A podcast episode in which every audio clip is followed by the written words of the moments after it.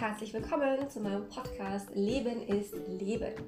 Heute möchte ich mit euch just for fun ein paar kleine Geschichten teilen, die mir im Urlaub einfach mal so von fremden Menschen erzählt wurden und die ich ziemlich inspirierend finde dafür, dass wir ähm, unser Leben so leben, wie wir es tun. Und ja, deshalb möchte ich das einmal mit euch teilen und los geht's. Also ihr Lieben, wir waren vor circa drei Jahren in Amerika im Urlaub und haben dort einen Roadtrip gemacht und zwar an der Ostküste entlang.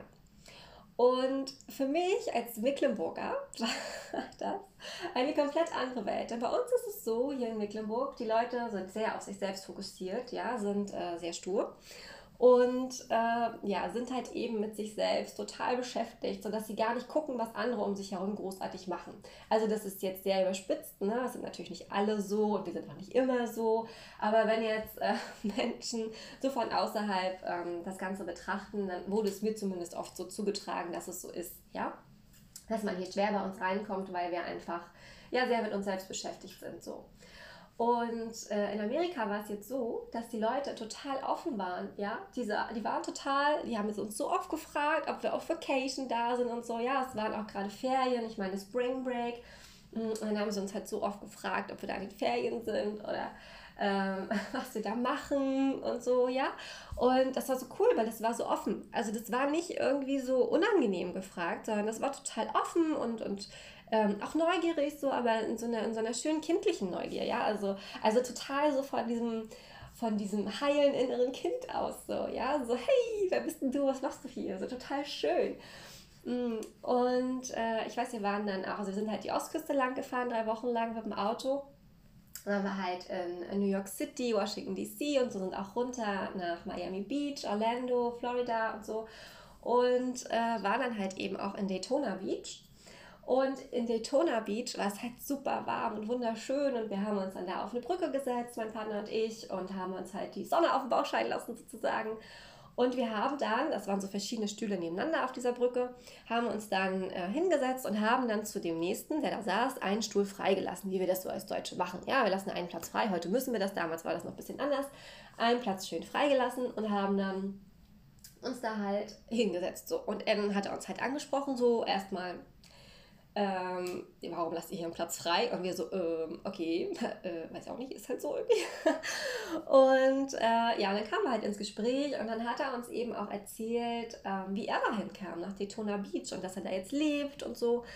Mm, und er hatte halt erzählt, dass er damals mit seiner Frau im Honeymoon, in den Flitterwochen, ähm, dort gelandet ist quasi, weil sie sich in den Ort verliebt hatten und ähm, ja, fanden das halt beide wunder, wunder, wunderschön und sind dann da zusammen auch tatsächlich hingezogen, ja, haben sich da ein Leben aufgebaut.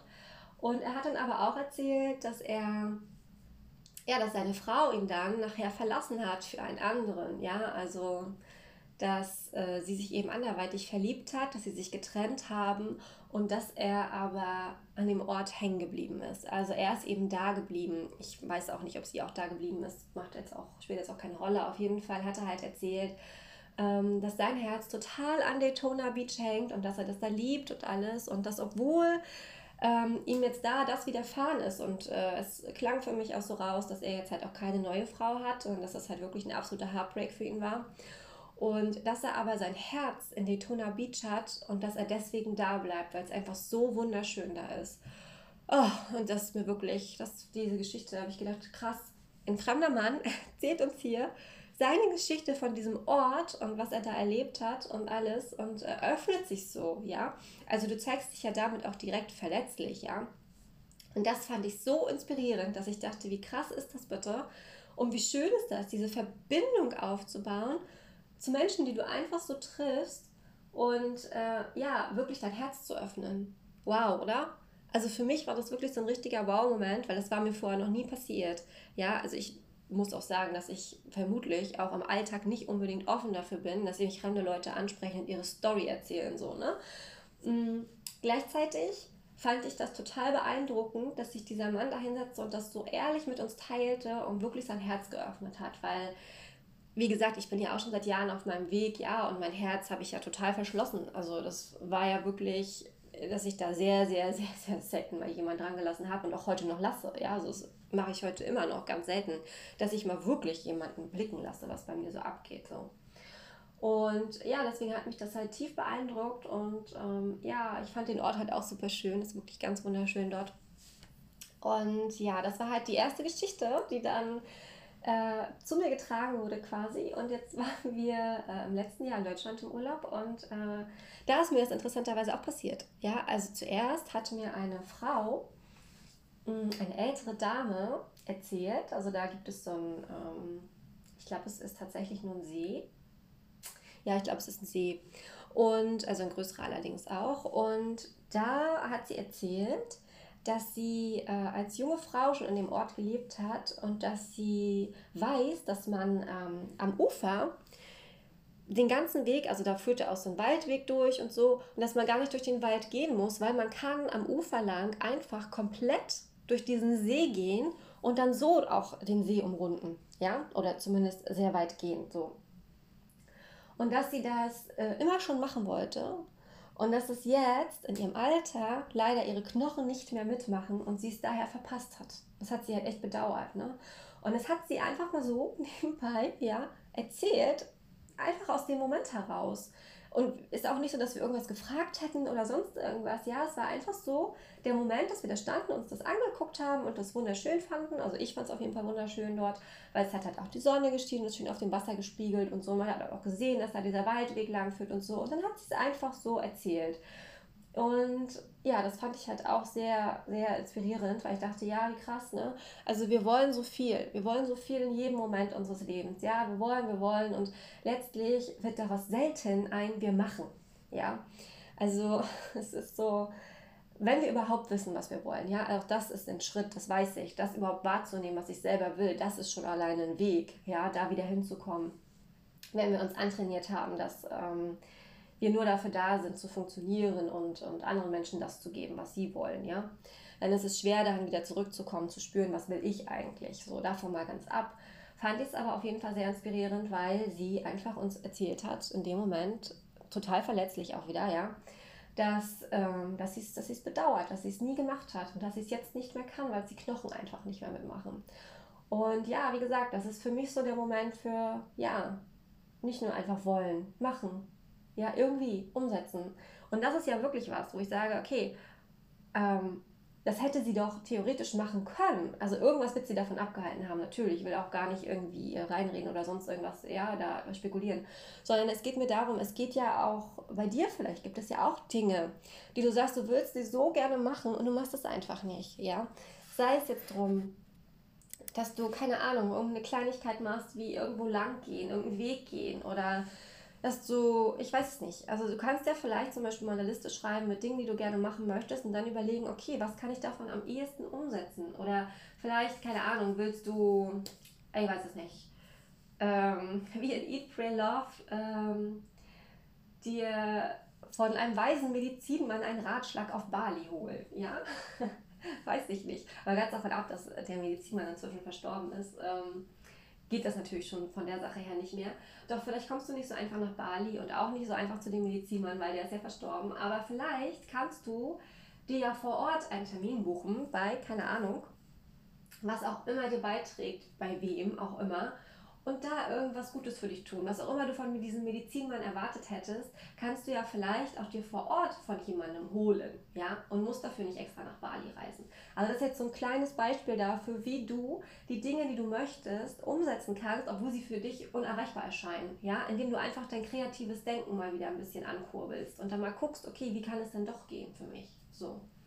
Und dann kannst du dir nämlich Bedürfnisse erfüllen, von denen du glaubst, dass du es nie konntest. Und plötzlich geht es doch, weil du einfach umdenkst und ähm, ja, wie gesagt, kreativ denkst und ja, schaust, was steckt denn eigentlich dahinter, was, was für ein Bedürfnis und was, wie kann ich mir das anders erfüllen. So. Und äh, dann habe ich noch eine letzte inspirierende Geschichte. Und zwar ähm, waren wir an einem Eisstand und da war eine Frau mit einem Mann im Rollstuhl. So, und meine kleine Mausi ist halt mit ihrem Laufrad durch die Gegend geflitzt da und so. Und äh, dann fing er plötzlich an, weil da auch jemand auf, ähm, na, wie heißen sie, Inlinern, auf Inline-Skates unterwegs war. Und dann hat er plötzlich, also wir waren halt hinter ihm in der Schlange so, und dann hat er plötzlich erzählt, dass er früher auch so rumgeflitzt ist. Und er saß halt im Rollstuhl. Ne? Und dann hat er halt erzählt, ja, früher bin ich halt auch Inliner und so und bin hier ganze, was weiß ich, Meisterschaften oder sowas, keine Ahnung, was auch immer es da gibt, ähm, gefahren. Und ja, das war halt mein Leben. So, ne? Und ich dachte so, wie krass, jetzt sitzt da dieser Mann im Rollstuhl, ja, und erzählt von einer Zeit, in der er gemacht hat, was er von Herzen so sehr geliebt hat. Und das trägt ihn offensichtlich heute immer noch, ja, es trägt ihm immer noch bei, dass er diesem, dieser Leidenschaft nachgegangen ist, ja, und dass er das gemacht hat. Und wow, wie wunderschön, ja. Also das empfand ich auch schon wieder als so super, super inspirierend, was ich dachte, okay, er hat es getan, ja. Er hat seine Schritte gemacht, er ist seiner Leidenschaft beige, also hinterhergegangen oder hinterhergegangen, er ist seiner Leidenschaft nachgekommen, ja. Er ist dem nachgegangen, was er geliebt hat. Und ähm, ja, und kann heute noch davon zehren, obwohl es heute für ihn nicht mehr möglich wäre, selbst wenn er es wollte. Ja? Und das fand ich auch so schön als, als Inspiration zu sagen, okay, ähm, auch das ist wichtig für mich zu wissen, dass ich meine Schritte mache und mache, umsetze, was ich irgendwie kann, was mir beiträgt, ähm, was mich eben auch durch mein weiteres Leben trägt und immer wieder weiter voranbringt. So. Und ja, auch das finde ich wunderschön einfach.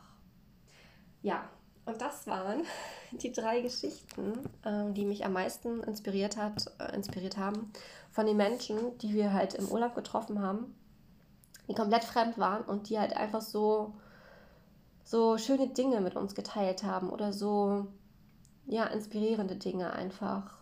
Ja, und den Blickwinkel halt auch ein Stück weit dann ändern, ja. Und das ist auch schon wieder so ein Beispiel insgesamt für wir können, wir können das Leben anderer Menschen beeinflussen, positiv beeinflussen, indem wir einfach sind, ja, indem es einfach darum geht, dass wir nichts Bestimmtes tun. Ich meine, das waren einfach fremde Menschen auf der Straße, die mich inspiriert haben, ja, und sie haben mich als Einzelperson inspiriert und ich weiß ja nicht, wie viele Menschen sie ihre Geschichte noch erzählt haben oder wie viele Menschen sie noch inspiriert haben, keine Ahnung. Doch wie auch immer, sie sind ja einfach. Also sie haben ja nichts Spezielles irgendwie getan, sondern sie, sie haben einfach, sie waren einfach da und waren wie sie sind. Wisst ihr, wie ich meine? Und haben dadurch mich berührt. Und es ist so krass, weil ich äh, früher dachte, dass ich gar keinen Einfluss auf, auf niemanden habe. Ja? Also ich habe mich für so wenig gehalten, dass ich wirklich dachte, ähm, es ist egal, was ich mache es interessiert sowieso keinen. Ja, egal ob, was ich, ob ich jetzt was Positives oder was Negatives mache oder so. Es äh, hat keinerlei Auswirkungen, so möchte ich es eher sagen, ja. Und ähm, ich durfte dann lernen, schmerzlich tatsächlich auch, ähm, vor Jahren, immer mittlerweile schon vor zehn Jahren oder so, dass äh, ich eben doch, ähm, dass ich doch eine Wirkung habe. Und damals war die Wirkung, naja, eher nicht so toll ähm, die Auswirkungen. Doch nichtsdestotrotz habe ich dadurch erkannt, dass ich eben doch irgendwie ja, wichtig bin oder irgendwie ähm, eine Auswirkung bei jemand anderem auslösen kann. Ja, also aus heutiger Sicht ist das, dass ich eben spüre, dadurch, dass ich eben ja auch netterweise ähm, wirklich Nachrichten bekomme, in denen mir auch tatsächlich gespiegelt wird, dass das, was ich mache, auch einen Sinn hat und dass das, was ich mache, tatsächlich ankommt und dass es Menschen hilft, ja. Dass wirklich schon einige Frauen mir geschrieben haben, dass, dass sie äh, meine Arbeit toll finden und dass sie mir gerne folgen und dass sie interessiert sind, was da noch von mir kommt und was ich noch so anbiete und so. Und ähm, ja, und das ist halt wunderschön für mich. Und das ist halt für mich auch so, eine, so ein krasser Wandel von, ähm, egal was ich mache, es hat sowieso keine Auswirkung, weil ich bin so klein und unbedeutend, zu, ähm, ich inspiriere Menschen, ja, und ich kann etwas in ihnen bewegen, etwas in ihnen berühren, einfach weil ich bin, ja, einfach weil ich erzähle, wie es bei mir ist, einfach weil ich, ähm, weil ich meine Erfahrungen teile, ja, und äh, wie ich da hingekommen bin, so wie, wie ich das gemacht habe. Und das finde ich halt einfach mega, mega, mega interessant und äh, liebe das. Ich liebe das, ja. Ich liebe diesen Umschwung und ich liebe diese Umschwünge in meinem Leben, diese Shifts, die ich jetzt schon ähm, gemacht habe. Und ich bin ja immer noch, wie jeder andere, auch krass dabei, ja. Und ja, vielleicht magst du aus dieser Folge mitnehmen, dass du deine Schritte gehst, dass du sein darfst, wie du bist und dass du einfach weil du bist, Menschen bewegen kannst und dass es einfach wunder, wunderschön ist, wenn wir uns alle gegenseitig auf diese Weise bewegen und empowern. Ja? Ich finde das eine wunderschöne Vorstellung.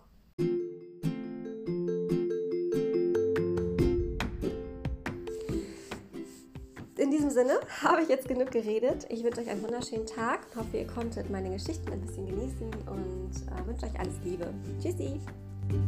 Bye.